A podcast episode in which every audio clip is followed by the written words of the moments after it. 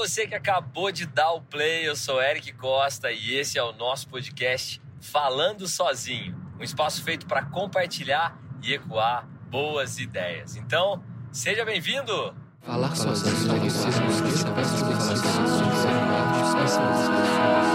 Falando sozinho. Sozinho.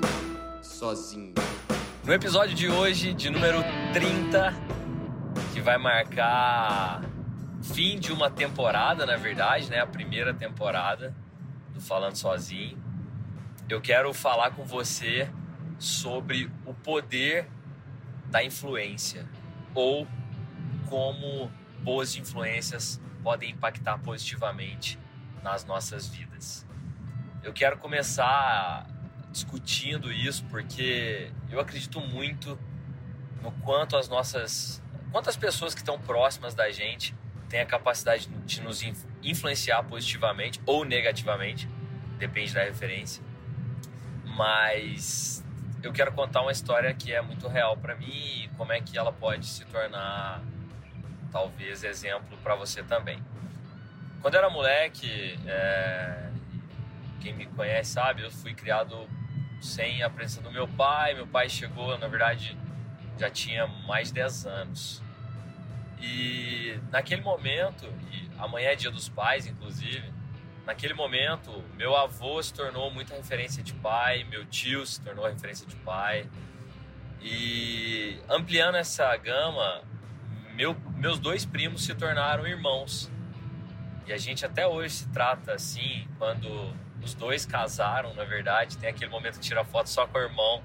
E os dois fizeram questão de me chamar nesse momento para estar tá lá com eles na foto dos irmãos. E aí tava cada um, né? Tipo, o Lucas, aí tava o Léo e eu como irmãos. E no casamento do Léo, tava o Lucas e eu como irmão de novo. E isso também aconteceu com o Renato, enfim. E acho que isso é uma irmandade que a gente escolhe.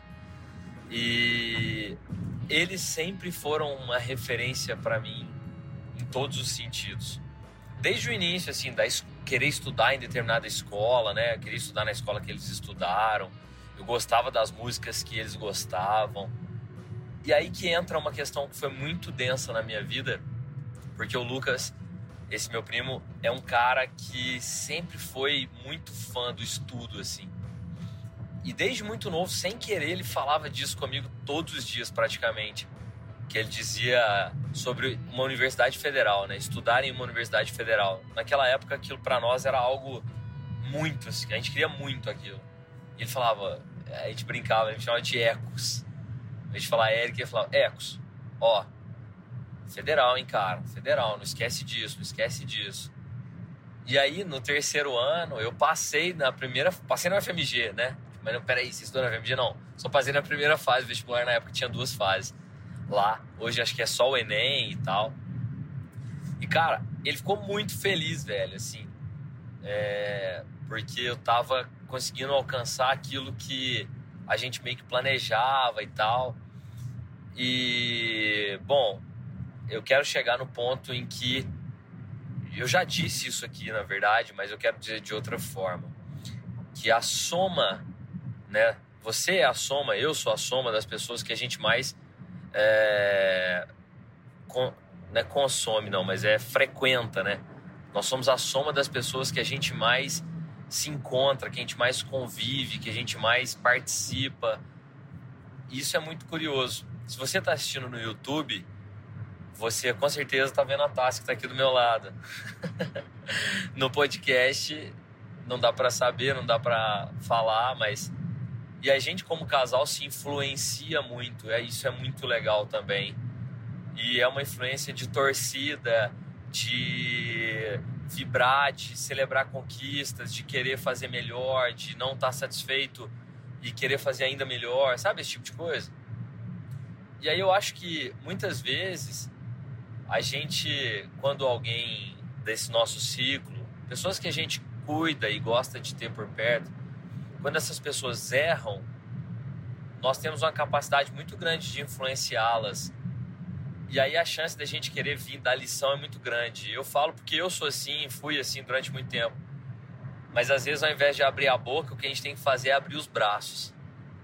e acolher o erro dessas pessoas que estão no nosso ciclo para que elas tenham força para continuar ou recomeçar e, e por aí vai.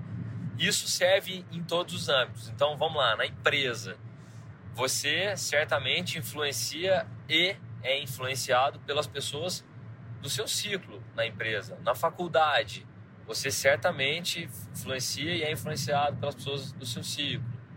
Na sua família, na sua rua, no seu grupo de qualquer outra coisa. De repente tem galera do pedal. Você vê que a galera do pedal tem os mesmos gostos, os mesmos hábitos e, ela, e eles vão se, eh, vamos dizer assim, incentivando né, uns aos outros. Então, a mensagem que eu quis trazer hoje, ela tem como pedra fundamental a referência que se desdobra na influência. Então, quando a gente tem a capacidade de influenciar alguém, a gente tem uma responsabilidade muito grande nisso, né?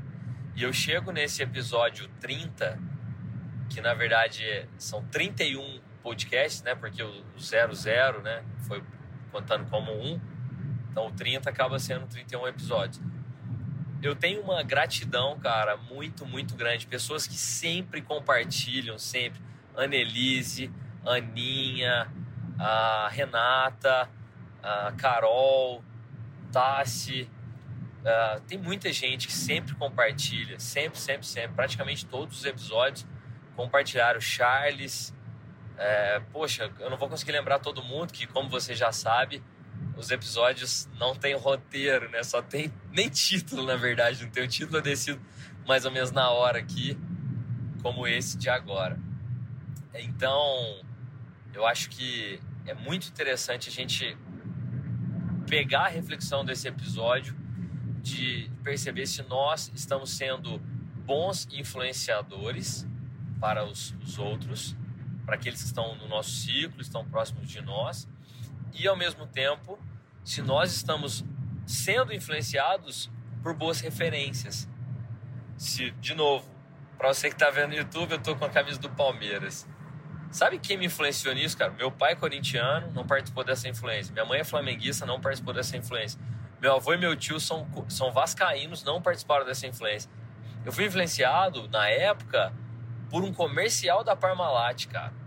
E aí, obviamente, o Palmeiras tava, foi campeão 93, 94. É, inclusive, vai repetir hoje o título de 93, que foi o campeão paulista, se Deus quiser. E aquele momento, a Parmalat patrocinava o Palmeiras e tava na televisão toda hora, tinha uns mamíferos, não sei o que, não sei o que. Eu falei, cara, esse time é, é, o melhor do mundo, é isso que eu vou torcer. Então, tipo, até, até nisso, são coisas que acontecem ao nosso, ao nosso redor, que nos influenciam.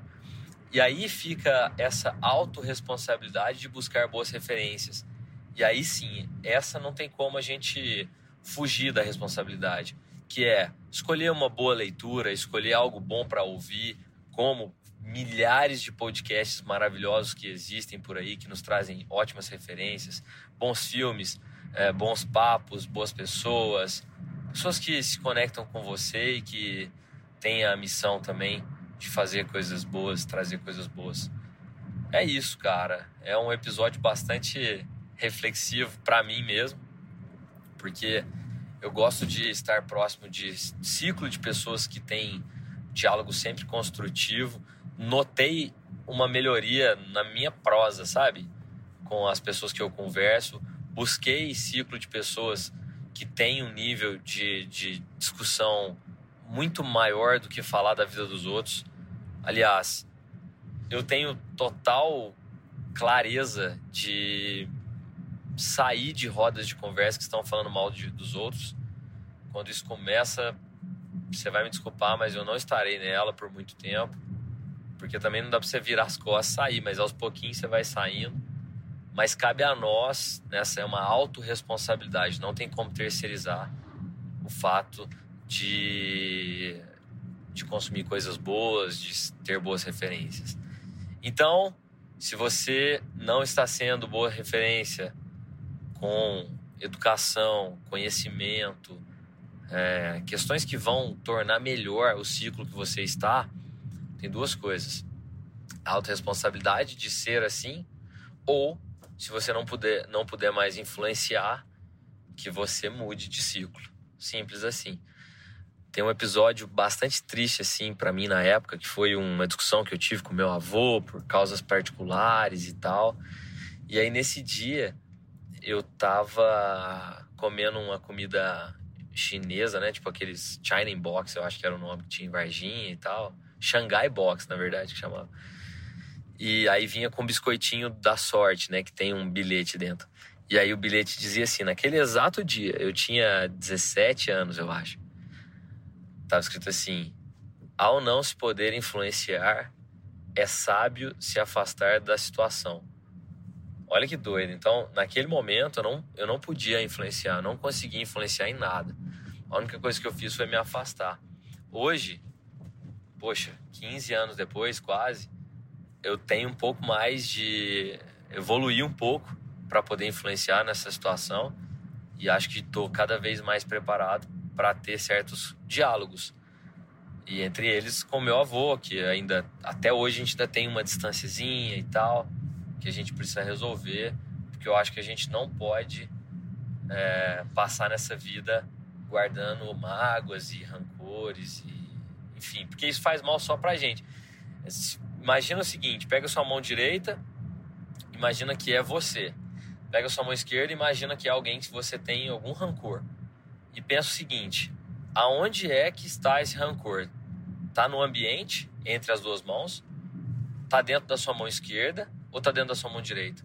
Cara, vai estar tá dentro da sua mão direita. E só vai fazer mal para quem está segurando, que no caso sou eu e você.